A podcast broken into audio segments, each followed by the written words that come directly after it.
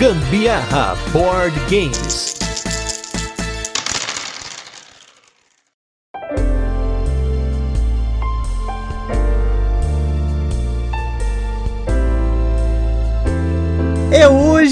É tetra, é tetra, gente. Chegou o dia que a gente anuncia aqui o episódio sobre o Rio 1808. Eu sou Gustavo Lopes. E eu sou a Carol Guzmão e esse é mais um episódio do Gambiarra Board Games. E no episódio de hoje, como vocês já devem ter reparado, a gente vai falar do Rio 1808. Vamos fazer aquele resuminho de como o jogo funciona, depois tem curiosidades e depois, por último, as nossas experiências com ele. Mas não sem antes o nosso primeiro bloco de destaques da semana, e o nosso review retrô, onde a gente fala sobre os jogos que já passaram por aqui. Primeira coisa, não se esqueçam de mandar o seu momento pro Cash 500. Como eu já falei e insisto, cada semana estamos mais próximos desse episódio. Então, se você ainda não mandou, já tem uma galera aí que tá mandando pela Odopedia, aí queria agradecer todo mundo que tá mandando pelos comentários do próprio cast, tá mandando pelo WhatsApp. Então, sigam aí que a gente vai colocar tudo isso e mais um pouco nesse nosso episódio número 500, que é muito especial, né? Uma marca aí que nenhum outro podcast de jogo de tabuleiro chegou. Na verdade, a gente já bateu essas marcas há muito tempo, mas a gente continua batendo. E nos destaques da semana vamos falar de dois jogos, um deles que a gente jogou recentemente e um que a gente esqueceu de comentar que jogou antes do DOF, e o nosso queridíssimo editor Fábio Fabuloso ficou chateado que a gente não comentou sobre esse jogo, que é um dos jogos favoritos dele. Então vamos começar aqui falando um pouquinho do primeiro jogo, que é o jogo Diamonds. O jogo Diamonds é uma vaza importada, não tem aqui no Brasil, é um jogo no qual você tem cartas que quase são cartas de baralho, né? E a ideia é que ele é uma vaza comum, para quem não sabe o que é vaza, você não está ouvindo o Gabriel Board Games direito, porque vazas é um dos jogos que a gente mais tem coberto por aqui são aqueles jogos que tem cartas numeradas, que tem naipe, e joga uma carta, aí o outro tem que seguir o naipe, e se não segue aí não ganha, ou pode ser que ganha porque tem trunfo, enfim. A ideia do caso do Diamonds é que você vai ter um escudo, que é o seu cofre, e você vai ter pedras, né, esses diamantes que ficam na frente, e outros diamantes vão ficar atrás do seu cofre. E sempre que você ganha uma vaza, ou você joga uma carta que está fora do naipe, você ativa uma ação que é referente àquele naipe. Então tem ação para você ganhar mais diamantes e colocar no seu cofre, tem para você roubar do cofre do amiguinho, e eu gostei muito, assim. Eu ainda tenho algumas ressalvas com ele, porque a gente jogou em três pessoas e metade do deck não aparece no jogo, então você acaba jogando na probabilidade. Algumas coisas acontecem, assim, que são mais improváveis, mas de resto eu achei o jogo legal. Quero jogar com mais pessoas. Gente, a minha mãe deu um, uma chuva de espetáculos aqui em cima da gente no, nesse jogo. Foi super legal. A gente tem, assim, uma interação bem grande entre os jogadores, porque você, primeiro, você passa uma, algumas cartas no começo, você pode Isso, passar é, pode algumas crer. cartas no começo do jogo pro jogador da sua esquerda. E aí. Não do jogo, né? Da rodada, no caso. É, né? da, da rodada, claro. E aí você passa geralmente o que você espera que não vai ser legal para você naquela rodada, né? Considerando que a ficha de ladrão, acho que fala, ela roda também durante o jogo. Então tem uma interação super legal entre os jogadores. Meu, sério, minha mãe deu um sapeco na gente aqui. Não só nesse, né? No mesmo dia ela deu um sapeco na gente no Trick of the Rails que a gente já comentou por aqui, mas vazio é sempre bom, nunca é demais. E o outro jogo aí que o nosso Fábio Fabuloso ficou intrigado, chateado, né, que a gente não comentou, mas agora vamos comentar, que é o jogo Dice Hospital, que é um jogo no qual você usa dados que são pacientes de um hospital e você vai montando o seu hospital ao longo das rodadas, contratando profissionais e usando os seus enfermeiros para curar esses pacientes e fazer muitos pontos de vitória com o seu hospital, que é o seu engine building, né, o seu motorzinho que você tá criando criando aí ao longo das rodadas. Eu achei o jogo muito bom, é uma pena que ele não tenha aqui no Brasil, porque é um tema da área da saúde, que agora, agora que foi lançar o Rush MD aí pela Conclave, mas eu acho que tem pouquíssimos jogos que retratam a área da saúde e essa loucura que é. Eu achei bem legal a forma como você tem um esquema fácil de rodada, né? Você pode fazer até simultaneamente uma parte lá que é a hora de você alocar os seus trabalhadores nos lugares aí para poder fazer as funções de cada área do hospital, mas de certa forma, a gente, claro, que joga na confiança, mas a gente sempre no final olha assim: ah, eu fiz isso para isso, fazer isso e aquilo. Então, é um jogo bem maneiro. Ele tem uma dinâmica diferente do Rush MD. Se alguém for comparar, o Rush MD é um jogo em tempo real. No caso aí do Dice Hospital, é um jogo com passo, né? Ele tem oito rodadas, ela vai passo a passo, assim. Então, é um jogo bem maneiro. Uma pena mesmo que não tenha aqui no Brasil. Marcela! Muito obrigada. Muito, muito, muito obrigada. A gente gostou demais mesmo de, de ter esse jogo aqui em casa queríamos ter roubado este jogo. Pois é, né? Teríamos roubado se não fosse um empréstimo feito pela sua pessoa. Então, obrigada por nos apresentar esse jogo. Foi uma experiência bem legal pra gente aqui em casa. E uma experiência também muito boa, que já faz tempo que a gente não tem, desde o cast, é o jogo do review retro dessa semana, que é com Um Banquete a Odin.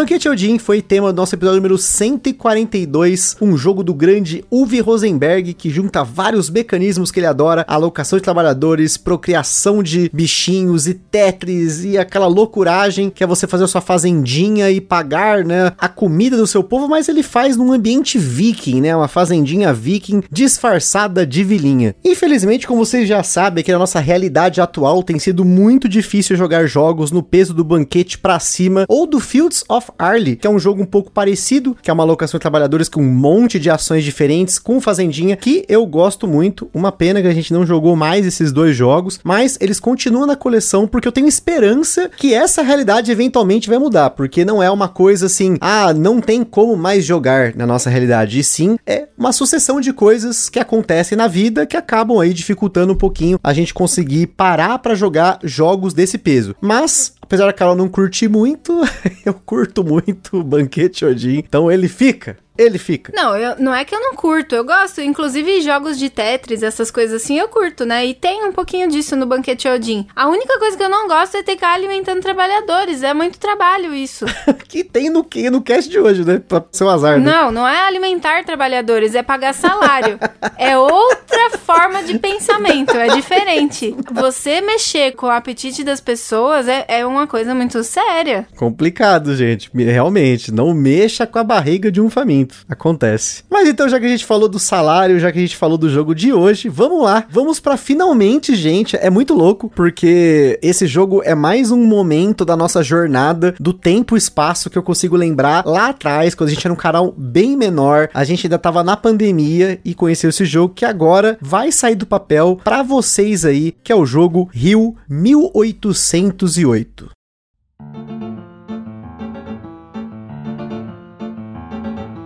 Rio 1808 é um jogo para 1 a 4 jogadores lançado no Brasil pela Vem Pra Mesa Jogos, com partidas que duraram em média 1 hora e 20 na nossa experiência em dois jogadores. Falando de mecânicas, o Rio 1808 tem como suas principais mecânicas aí a alocação de trabalhadores com dados como trabalhadores, influência diária, coleção de componentes e mercado variável, além da dinâmica de jogo solo. E se você não sabe o que é tudo isso que a gente acabou de falar, inclusive aí o designer desse jogo que é o Anderson Butileiro, gravou comigo uma série e tá aí na descrição nas nossas playlists. Tem uma playlist que é Mecânica do Dia, que a gente fez aí uma série de episódios explicando essas mecânicas de uma forma bem sucinta e muito didática. Já falando na nossa escala de complexidade, ele recebeu 6 de 10. Ele é um euro com uma complexidade razoável e você vai precisar de algumas partidas provavelmente para dominar alguns conceitos, alguns combos e também enxergar o potencial de algumas ações aí, dependendo da ordem que alguns dos elementos aparecem no jogo. Na data em que esse cast podcast foi gravado, o Rio 1808 estava em pré-venda no site da Vem Pra Mesa Jogos por 379 reais ou 360 no boleto. Mas de qualquer forma, gente, atenção! O Ministério do Gambiarra Board Games adverte: os jogos de tabuleiro, como qualquer hobby, podem acender uma vontade compulsiva de sair comprando tudo. Porém, recomendamos que você não compre por impulso. Sempre procure a opinião de outros criadores de conteúdo, gameplays, formas de alugar ou, caso disponível, jogar o jogo de forma digital antes de tomar sua decisão.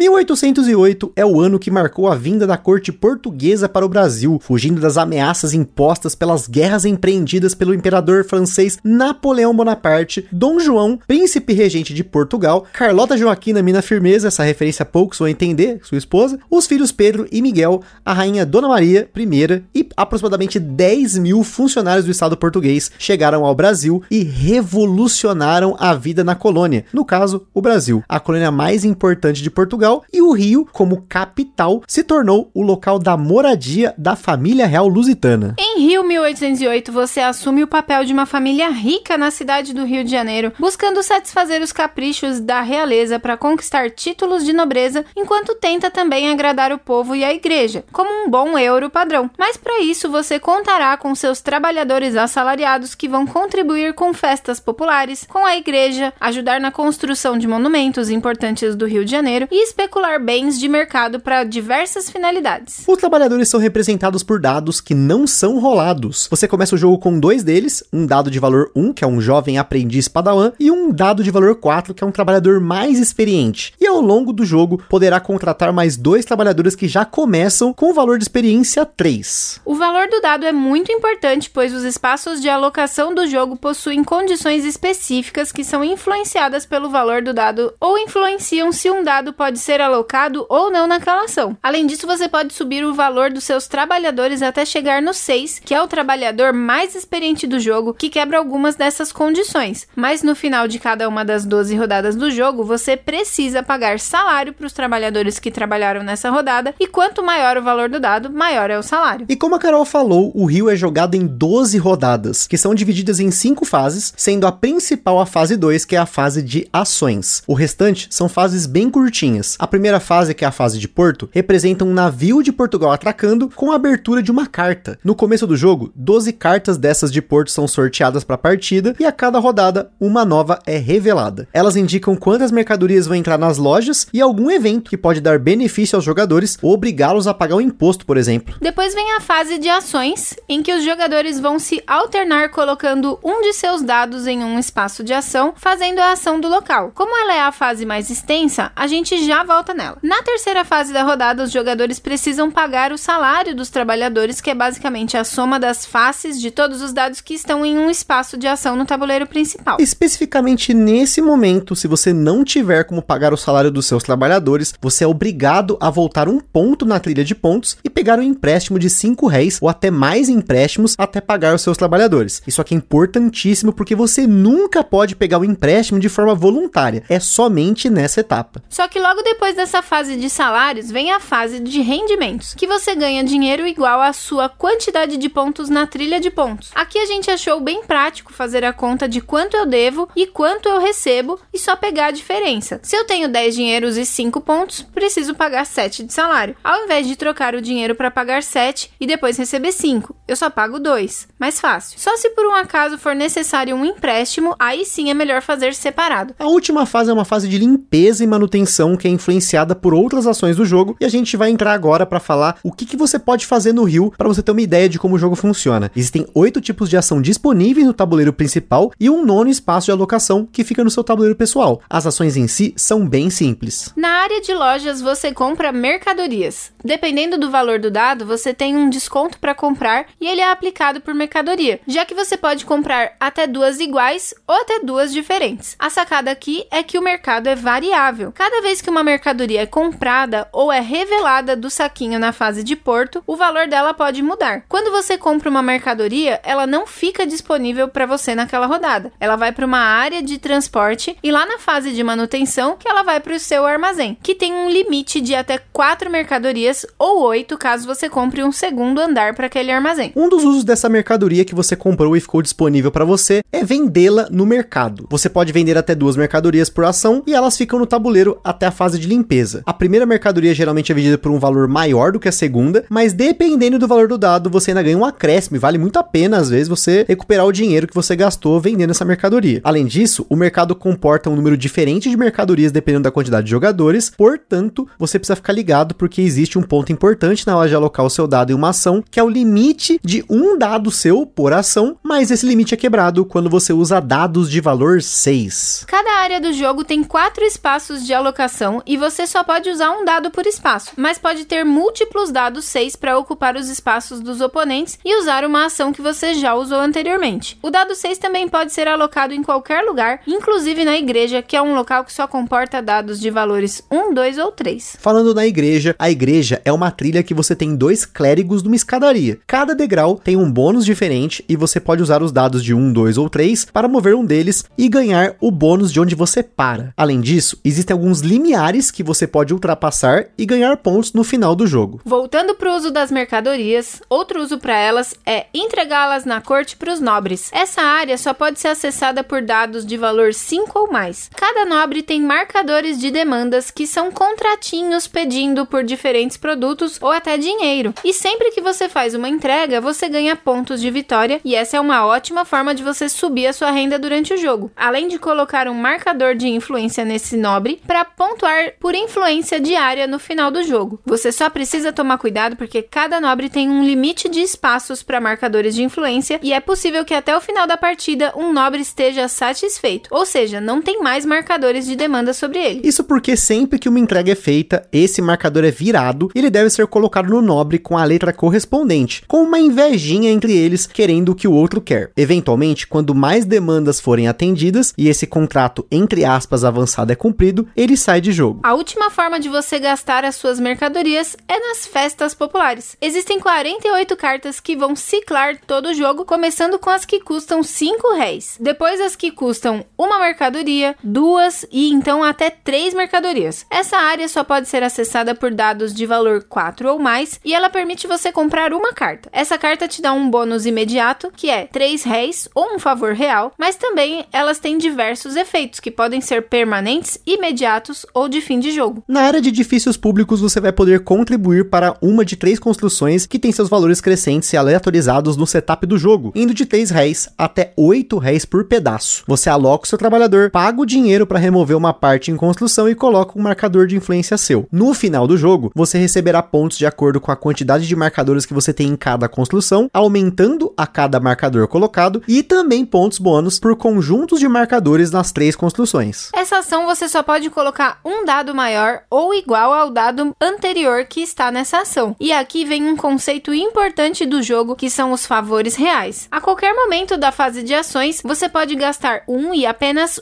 um favor real por turno para aumentar virtualmente o valor de um dado seu em mais um para aquela ação. Portanto, isso é muito importante, porque esse marcador vale um ponto no fim do jogo, mas ele pode te ajudar a usar uma ação sem ter um trabalhador naquele valor naquele momento que você mais precisa. Por fim, temos as ações da estalagem, que você pode usar um trabalhador de valor 3 ou mais para contratar um novo trabalhador, que você só vai receber na fase de limpeza. Tem a ação da praça, que você joga um dado lá para ganhar dois réis, geralmente quando você não tem o que fazer e você não pode evoluir o seu dado de valor ou fazer alguma outra coisa com ele. E por fim, a ação do seu tabuleiro pessoal, que é a oficina, que quando você coloca o seu dado lá, ele imediatamente aumenta seu valor para mais um e no final da rodada você não paga salário para esse trabalhador porque ele não trabalhou. Ele estava se aprimorando, fazendo EAD, MBA ou se consultando aí com coach quântico Atlantis. E isso é uma estratégia importante para você alternar os seus trabalhadores aí enquanto eles estão evoluindo, mas claro, eventualmente você vai ter que pagar salário para ele porque ele não vai ficar só estudando. Eu uso muito isso de estratégia na hora que eu não tenho muito dinheiro para pagar para eles. o problema é que depois tem que pagar, né? Eventualmente tem que pagar, né? Aí a gente corre atrás do prejuízo depois, faz empréstimo quando for necessário. Enfim, ao final de 12 rodadas, os jogadores vão somar os pontos que conquistaram ou perderam durante a partida, o valor de influência na corte, por quanto contribuíram nos edifícios públicos, pelo clérigo mais abaixo na trilha da igreja, por cartas de festas populares, incluindo cartas de pontuação de fim de jogo, e por cada 10 dinheiros que sobraram e favores reais. No final, ganha quem tem mais pontos e, em caso de empate, o jogador que tem mais marcadores somados na corte. E agora que você já sabe como o Rio 1808 funciona, vamos para a nossa vinheta e logo a gente volta para falar das curiosidades e da nossa experiência com ele.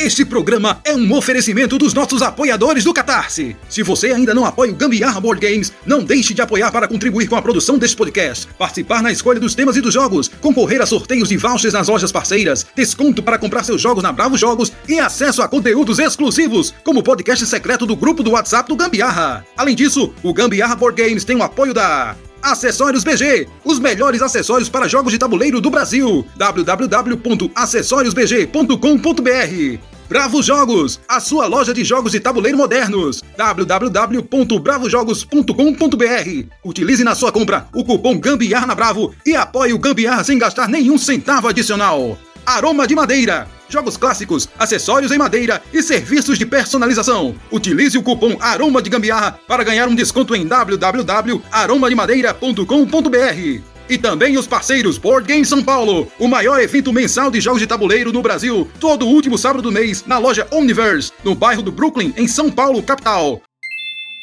Também não se esqueçam de seguir a gente lá no nosso Instagram, que é o arroba gambiarraboardgames, para ver mais conteúdos e também para interagir com a gente. E se tá curtindo o nosso conteúdo, compartilha com a sua turminha. E não deixe também de comentar lá pra gente na Ludopedia, no Spotify, avaliar a gente no Spotify. Tudo isso ajuda a gente a manter o podcast sempre em movimento. Rio 1808 é mais um jogo do Anderson Butilheiro que aparece por aqui, designer também do Airport Rush, também lançado pela Vem Pra Mesa Jogos. O Rio 1808 é um jogo que já está em desenvolvimento há muitos anos e finalmente ele está entre nós e com isso convidamos o Butilheiro, um grande parceiro e colaborador aqui do nosso podcast, para contar um pouquinho dessa vasta história sobre o jogo. Inclusive, ele vai vir aqui com quatro perguntinhas que ele vai responder pra gente aí. Começando aí, Butilheiro, de onde veio a ideia? Esse tema era planejado? Ele mudou com o tempo? Como é que foi o desenvolvimento desse tema? Fala Gustavo, fala Carol, fala pessoal que tá ouvindo aí, muito obrigado mais uma vez por estar prestigiando a gente. E bom, falar um pouquinho para vocês então desse processo da criação, né, da de onde veio a ideia, né? É, O Rio, na verdade, ele nasceu como um jogo sobre o mercado municipal do Rio de Janeiro. A ideia era fazer um jogo em que os jogadores usavam ali a carroça para comprar itens no porto da cidade, levar até o mercado municipal e do mercado municipal vender e revender, né? Então era um pick-up delivery ali e tal.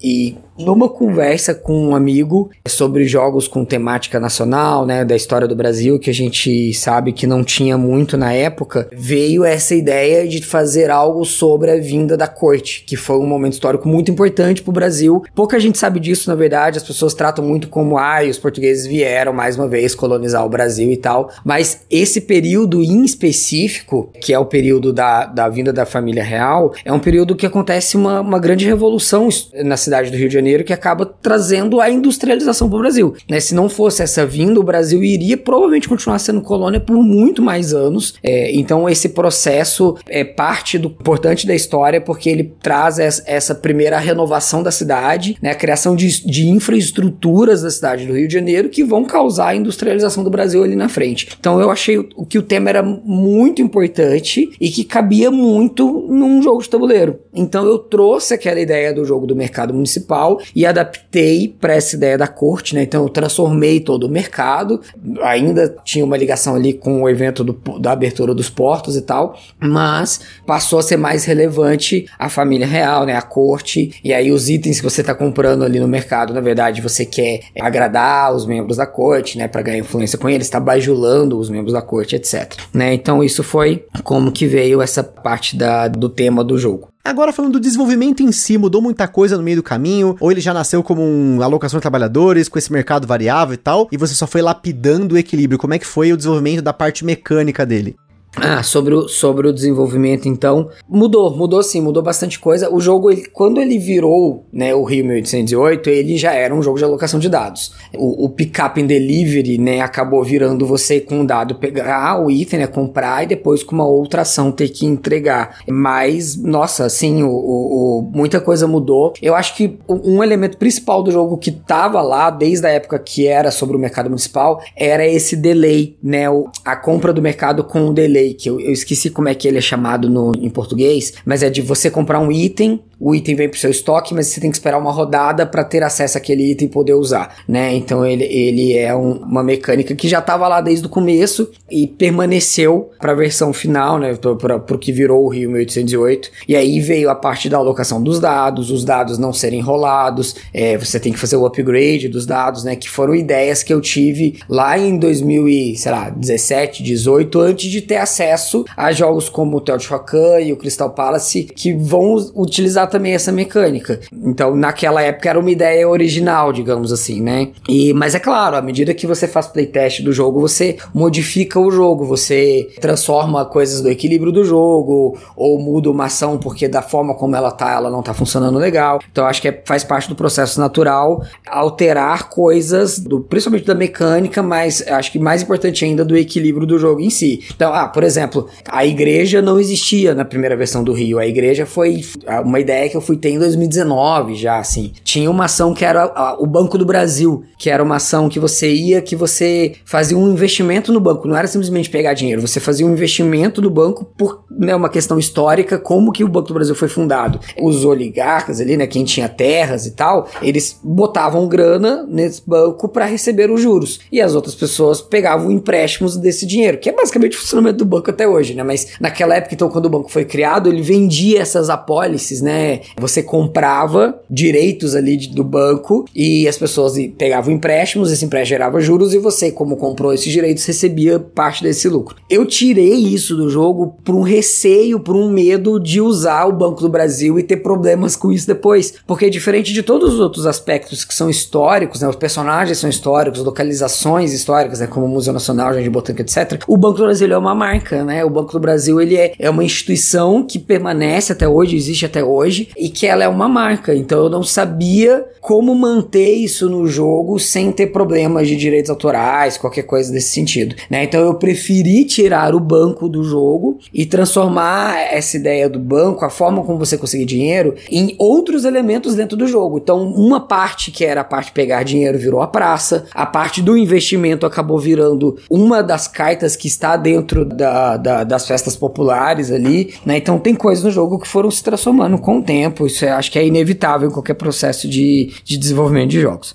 E como a gente sabe, o Rio já está há muito tempo para ser lançado. Ele, primeiramente, ele ia ser lançado pela On The Table. Eu queria que você comentasse um pouquinho com a galera aí como é que foi a frustração com esse primeiro contrato, como é que foi o contato com a Vem Pra Mesa e tudo isso que aconteceu até ele chegar nessa pré-venda que a gente está tendo aí. Então, a gente teve um primeiro contato, né, que foi com a editora On The Table. Eles me procuraram no final de 2018, comecinho de 2019, depois que eu já tinha participado do DOF, do Mansão das Peças, etc. Eles eram me procurar com essa proposta, né? De, ah, é, somos uma editora brasileira que quer focar em jogos nacionais. Tanto é que eles trouxeram o Cardinarok do, do Alexander, trouxeram o Bushido, né? Do Sanderson, e tinha também já o Levitadores, né? Do Teruya, que tava no catálogo deles. E quando eles me procuraram, falando: olha, a gente já tem esses jogos, a gente quer um, um jogo um pouco mais pesado para fazer parte do nosso catálogo, que vai ser o nosso catálogo inicial, né? São quatro jogos com estilos diferentes, né? Que vão mostrar o que, que a gente quer quer fazer para atrair daí outros interessados, etc. Então, quando eles me procuraram com essa proposta, eu, vamos dizer assim, eu apostei neles como eles estavam apostando em mim. Eu gosto muito de falar isso, eu inclusive falei para eles, assim, é, era uma editora nova, eles estavam apostando num designer novo que não tinha nenhum jogo lançado e eu apostei na ideia deles. Eu comprei né, a ideia deles de ser uma editora focada em jogos nacionais e eu também coloquei minhas fichas neles. Então a gente fez uma parceria, inclusive em, em termos financeiros aí, etc, que não vem ao caso agora, mas que era para alavancar ambos, alavancar a editora como editora nacional e, e me alavancar como designer de jogo nacional. O que aconteceu nessa época é que eu ainda tinha um canal, né? Eu ainda tinha tinha o Deathmatch, que virou Meeple Kingdom, e assim, querendo ou não, eu já era mais ou menos conhecido no meio, né? Já era mais conhecido no hobby por ter o canal, por participar é, de outros canais e etc. E então eles né, apostaram no nome que já era um pouco conhecido, o nome do Sanderson também já era mais conhecido, o nome do Teruya também já era mais conhecido, para fazer o nome da editora. O que que acontece é que, vindo a pandemia em 2020, só para vocês terem uma ideia, em 2019 a gente fechou o contrato, começou a trabalhar a arte, né, com um ilustrador. No começo de 2020 veio a pandemia e eles paralisaram tudo. Não só o Rio, eles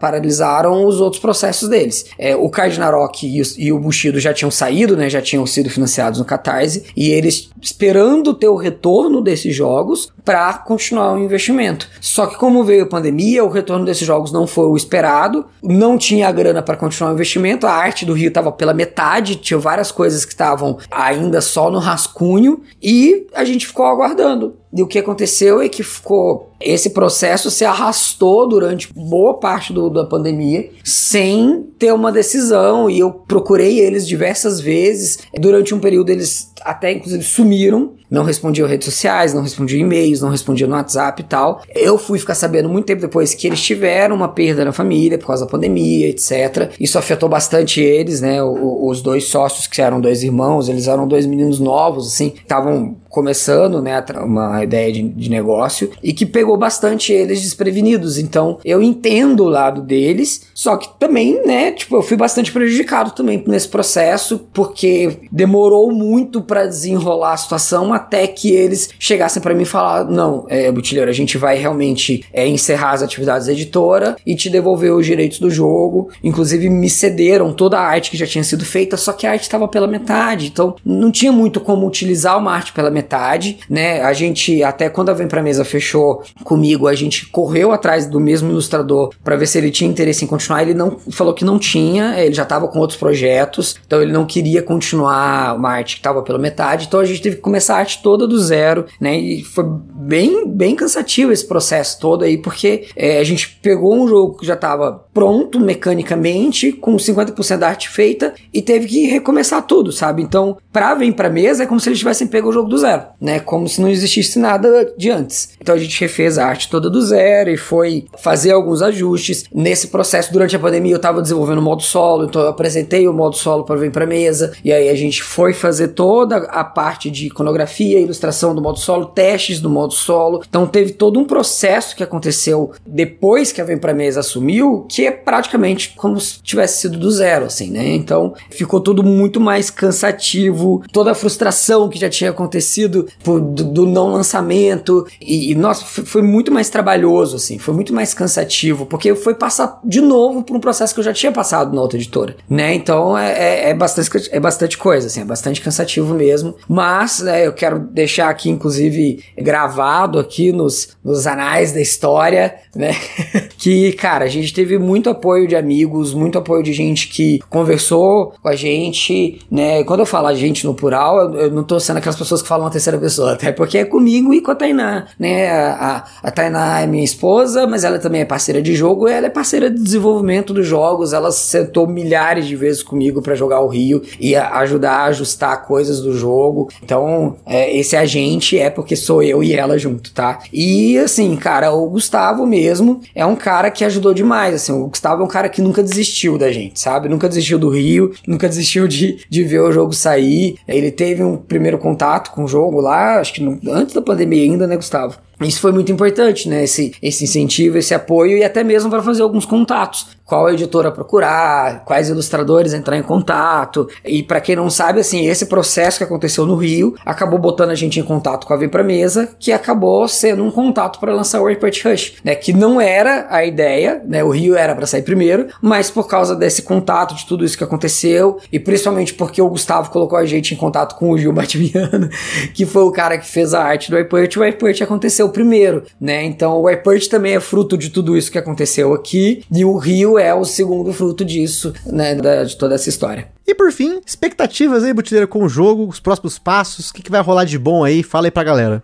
Ah, sim, é, é a, o que a gente imagina agora de próximos passos é o, o jogo está né, em pré-venda. Pré-venda vai durar mais alguns dias aí ainda. A gente preparou uma promoção especial com preço, né, com o busto lá em 3D.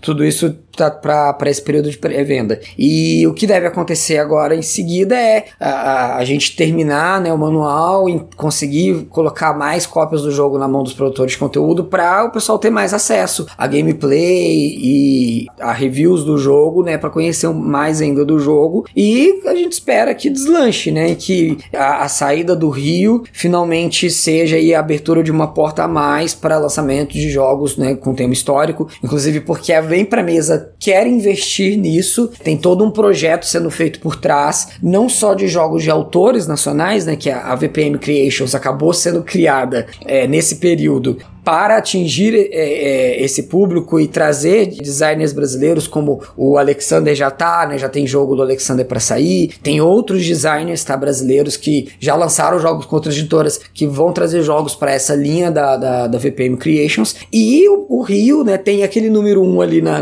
na lombada da caixa, não é à toa. A ideia é que o Rio seja o primeiro jogo de uma coleção de jogos com temas nacionais, né? Com temas da história do Brasil, seja qual parte da história for ou qual aspecto for, a gente acho que é muito importante trazer a história do Brasil para o jogo de tabuleiro e a gente vai abordar isso com vários períodos da história e também de diversos pontos de vista diferentes. Acho que isso é muito importante, né? Então, tem jogo aí que a gente já tá é, negociando e trabalhando no desenvolvimento, que vai falar, por exemplo, sobre, sobre escravidão, vai falar sobre período de desenvolvimento é, das linhas férreas, tem outro que vai falar sobre acontecimentos históricos importantes que aconteceram no Nordeste do país, né, sobre o desenvolvimento no Nordeste. Tem jogo sobre guerras que aconteceram no Brasil. Então, tudo isso vai ser abordado dentro dessa linha que está começando com o Rio 1808. Então, espere mais novidades sobre jogos dessa linha. espero que vocês curtam bastante o jogo, entendam que esse processo é um processo que é custoso no Brasil, é um processo que é demorado. Lançar jogo nacional é muito difícil. Eu vou sempre sempre repetir palavras que foram ditas pelo Moisés e pelo Leandro Nunes lá no DOF desse ano, quando eles receberam lá as premiações deles, que foi é, essa ênfase de como é difícil ser uma editora nacional lançando um jogo de design nacional. É trabalhoso, é custoso, existem barreiras muito difíceis que é,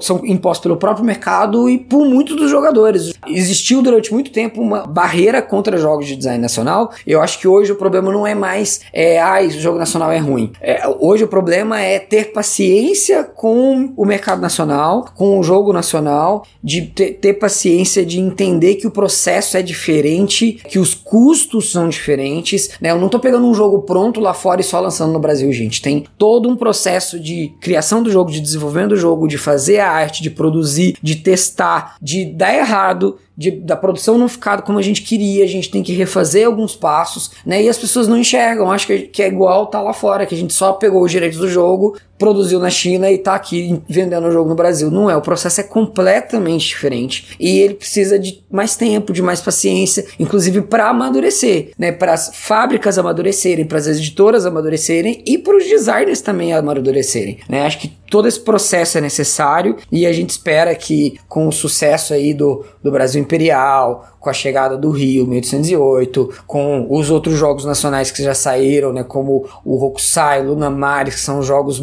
euros mais complexos, e também com os, os carteados aí que está sendo bastante falado, que também é importante porque eles vão dar visibilidade para o hobby. É, é, é uma questão das pessoas entenderem o processo, terem paciência com o processo e apoiarem. Mais importante de tudo é apoiar. Mas é isso, gente. Obrigado mais uma vez pela oportunidade de falar sobre o Rio. Obrigado, Gustavo e Carol, mais uma vez pela oportunidade de estar aqui no Gambiarra. E espero que vocês estão ouvindo a gente apoiem o jogo, tenham curiosidade de saber mais sobre o jogo, isso é muito importante. Mesmo que você não compre o jogo agora na, pré-venda, vai lá, procura saber sobre o jogo, veja que tem de material já disponível. Se o canal que você gosta ainda não fez material, cobra dos caras, fala: olha, entra em contato lá com a Vem Pra Mesa, pede uma cópia do jogo para você jogar e poder fazer o gameplay. Porque é assim que funciona, gente, não tem jeito. A gente precisa ter acesso aos canais para as coisas acontecerem também, tá? Então é isso. Muito obrigado mais uma vez. Forte abraço. Tchau, tchau. Agora, para finalizar aqui, ó, sobre a pré-venda do Rio. Não sei se você está ouvindo esse cast enquanto a pré-venda está rolando, mas quem for comprar o jogo na pré-venda vai receber um boost exclusivo do Dom João VI em 3D para usar de marcador de primeiro jogador. Além disso, é importante mencionar aqui que o manual dedica um apêndice bem bacana para falar de todos os personagens históricos, sobre os edifícios públicos retratados no jogo, além de uma parte com guia de todas as cartas, apesar que a iconografia do jogo é muito clara. E ele também fala de um personagem histórico muito conhecido de vocês, que é o Gusta Gambiarra. Pois é, gente, essa aí eu vou deixar para vocês verem lá no manual. Não vou dar spoilers aí. Porque o Gusta realmente quase se. Ah, vai gente, começar chorou. esse fake news de novo, chorou, gente. Já chorou. deu fake news. Eu já contei essa não, história é fake lá news, quando a gente, gente, falou sobre o Doff. Ouça o cast do Doff, mas é fake news. Vamos seguir não a é pauta é fake, aqui, por favor. É por favor, Carlota Joaquim,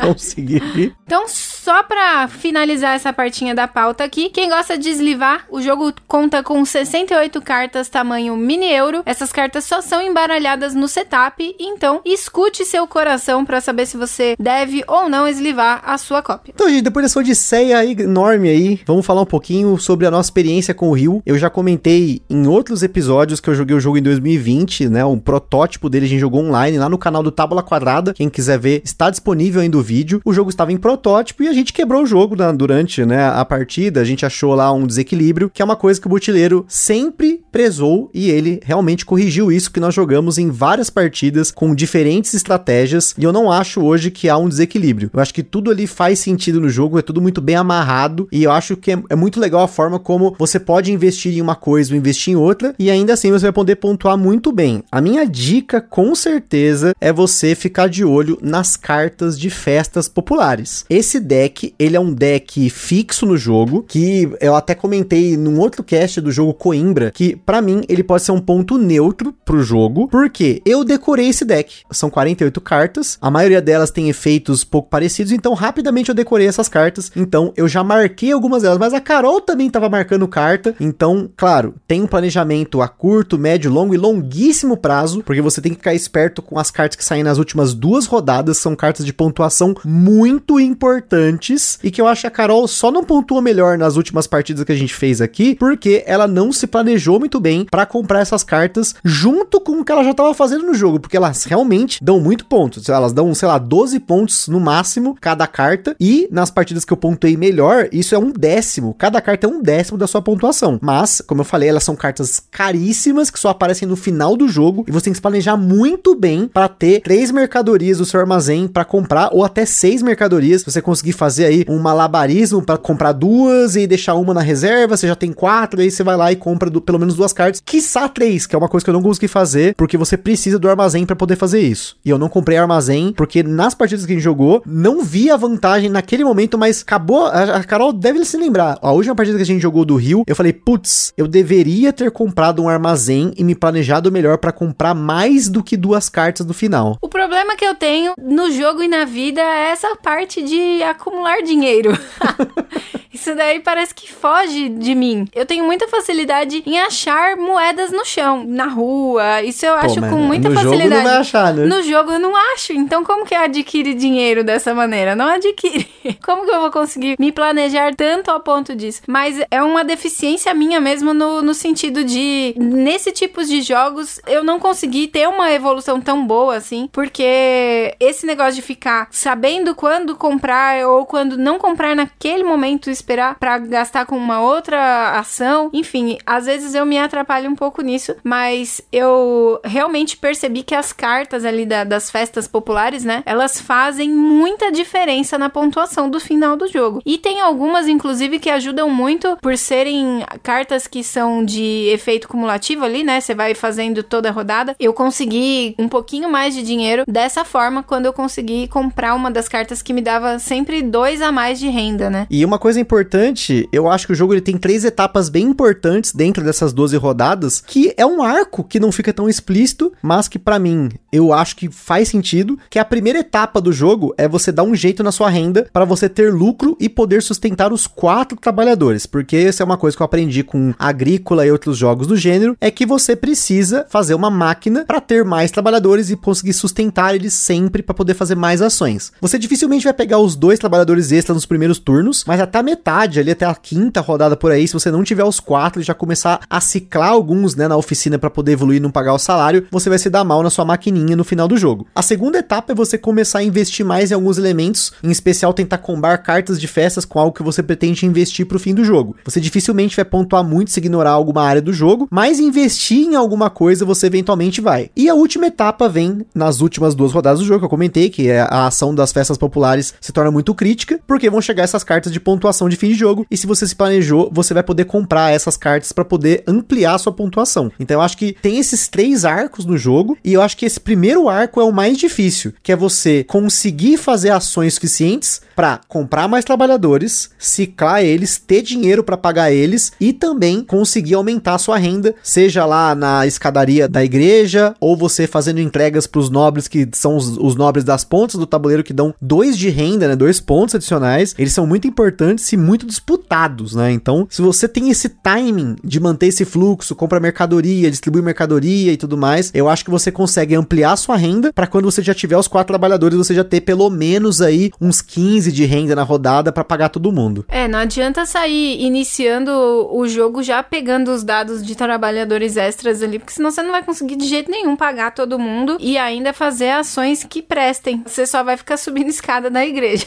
Porém, tô aqui refletindo, a primeira vez que a gente jogou, eu fiz exatamente isso e foi a pontuação que eu fui melhor, hein? A escadaria da igreja, quando eu joguei, se eu não me engano, quando eu joguei lá em 2020, eu ignorei um pouco essa parte do jogo. E ela, gente, é muito absurda, assim, você tem que ficar muito esperto. Todos têm que ficar esperto, né? Se você vacilar nas construções, o outro jogador vai pontuar muito, os outros jogadores vão pontuar muito. Então você tem que fazer um bloquezinho ali. Teve uma partida só que eu consegui não bloquear isso, eu deixei a construção comendo solta, só que eu tava investindo em todo o resto. Eu tava investindo lá na, na nos nobres, eu investi na igreja, eu investi nas cartas, então eu não precisei investir tanto nas construções, mas teve partida que eu investi na construção, em outra. Então é que depende muito do setup do jogo, né? O setup do jogo ele varia bastante. Algumas construções numa partida vão ser mais baratas, então você vai querer investir mais nela para poder ampliar, né, os seus pontos no final do jogo. A forma como as cartas de Porto afetam a partida também é muito interessante, porque o mercado vai variar muito. A última partida que a gente jogou, terminou a partida as mercadorias custando altíssimo. E já teve partida que teve mercadoria que tava custando baixíssimo. Então, ele realmente varia e isso é muito legal. Aí, claro, aí vem um ponto, para quem não gosta de setup, o setup do Rio é um pouco demorado. Claro, para quem joga jogos euro nesse nível, você já tá acostumado com um setup desse, mas para quem nunca jogou, né, que tá jogando agora um jogo mais complexo, você precisa posicionar as mercadorias, organizar o baralho de cartas de festas populares, as fichas de construção, organizar as pilhas de demanda da corte. Então, tem ali um setupzinho que é um pouco mais demorado, por exemplo, do que o Airport Rush, se você tá vindo do Airport Rush, mas é mais um alerta aqui, porque eu sei que tem a galera que pode se deparar com esse jogo, ah, é o jogo do Brasil, vou pegar. Então, fique esperto porque vai ter ali, você tem que preparar o jogo para jogar. Eu levo geralmente aqui em torno de uns 15 minutos para fazer o setup, mas porque a gente tá com uma cópia que é um protótipo avançado, ela tá todo em ziplock, não tem um insertzinho, alguma coisa ali que foi feita para otimizar isso e tá do jeito que tá. Então, na hora de fazer ali, eu monto, mas assim, para mim é super tranquilo porque eu adoro montar setup. Então eu sou um ponto fora da curva. Para mim é algo até terapêutico. Você que tá ouvindo aí, se você gosta de montar setup, comenta aqui também na Ludopedia, no Spotify, se você curte um setupzinho que você relaxa, vai empilhando as coisinhas, vai preparando, né? É aquele momento de antecipação pro jogo que eu acho muito bom. É, eu não tenho esse comentário a fazer não, porque para mim é, é, muito interessante porque tá simplesmente pronto, né? aparece.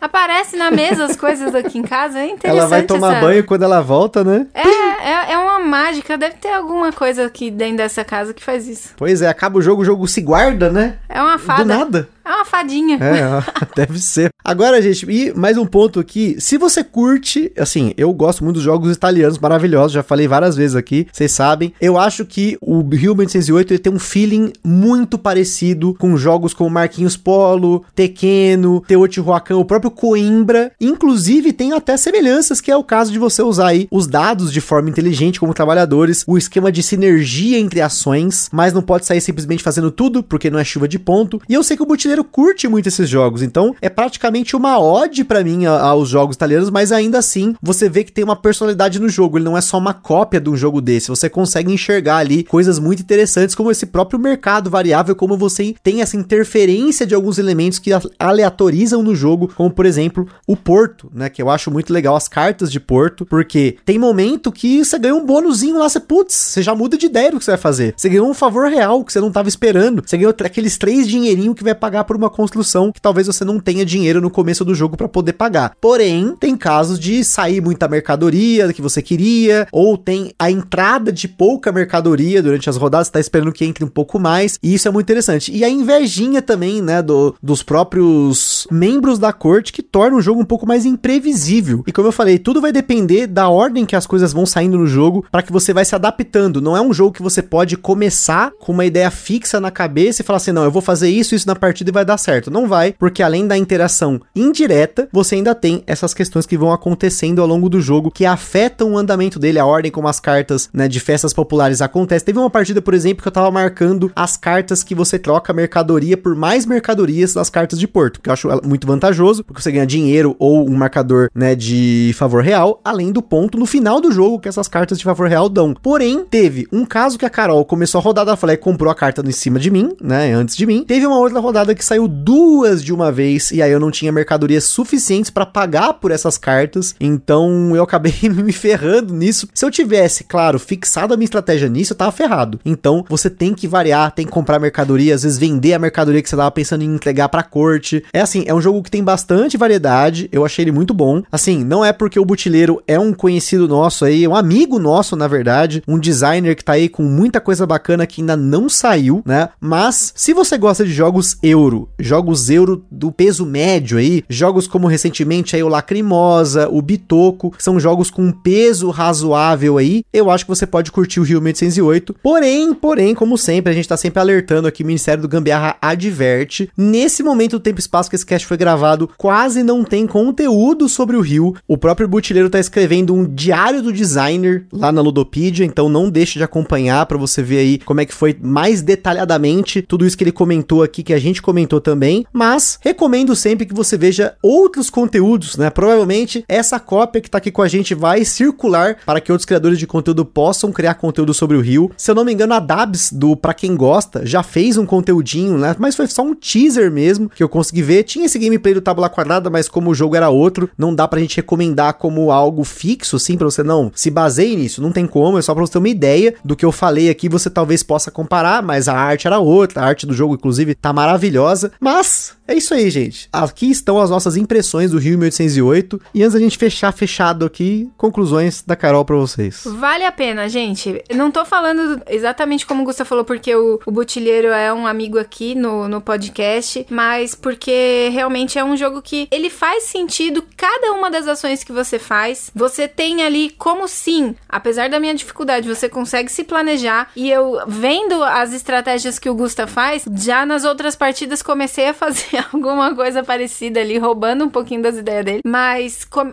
isso começa a fazer um pouco mais de sentido e você consegue ter mais possibilidades durante o jogo, né? Então, na última, por exemplo, eu fiz muitos pontos conseguindo completar ali algumas áreas das construções e isso me ajudou, assim, subir bastante com os pontos que eu tava fazendo, né? Tem que focar muito nos nobres. Querendo ou não, são eles que enriquecem a, o jogo. Principalmente no começo, né? Principalmente no começo. Então os ricos enriquecem muito. Os ricos enriquecem os ricos, né? É, os ricos enriquecem os ricos e, e os assalariados vão ficando cada vez mais pobres. Então. Nesse caso, eles são só pagos, né? Eles são só pagos, então tudo certo. Mas de qualquer maneira, é, vale sim muito a pena jogar o Rio 1808. É um jogo que tá muito caprichado, com certeza foi feito com muito carinho. E como o Gusta falou, e eu tenho que reforçar porque acho que essa frase é minha, a arte desse jogo tá sensacional. Foda, né? Muito, muito top. Não sei se vai ficar assim, mas se ficar, já é para mim nota 10. Eu acho que a arte tá mantida, é só os componentes mesmo que a gente tem aqui, que são componentes que foram impressos para uma cópia teste mesmo, de protótipo avançado mesmo, né? E fica um recado aqui, sempre que você vai jogar um jogo, preste atenção no jogo que você tá jogando, porque dificilmente você vai encontrar num jogo que tá no mercado que ele é quebrado com uma única partida. Isso vale para qualquer um, tá? É importante que se você acha que existe algum problema no jogo, você comunique o designer, como a gente fez nessa partida que eu comentei aí no Tábula Quadrada, que nós achamos que encontramos um problema no balanço no jogo, comunicamos o butileiro, ele fez uma série de testes, em especial aí, um abraço para Tainá, né, como o próprio butileiro comentou, ela é a parceira do Butileiro para tudo, inclusive nos playtests, no develop dos jogos. Eles passaram anos testando o jogo, então sempre que você vai jogar um jogo, preste atenção nisso. Se você acha que o jogo é desbalanceado, que ele é quebrado, comunique o designer e justifique. Isso é muito importante porque se você acha que tem alguma coisa errada com o jogo e o designer enxergue isso, vai ser benefício para todo mundo. Provavelmente vai ter um update na regra ou algo do tipo. Mas é isso aí, pessoal. Falamos muito aqui, espero que tenham gostado desse cast. Acho que ele é o primeiro conteúdo no detalhe que sai sobre o Rio 1808,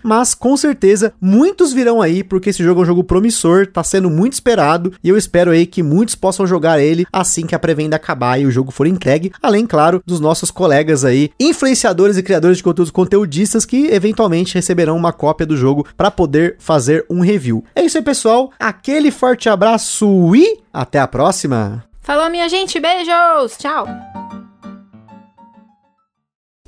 Está perdido com tantos episódios? Consulte na descrição o nosso índice completo de episódios e playlists.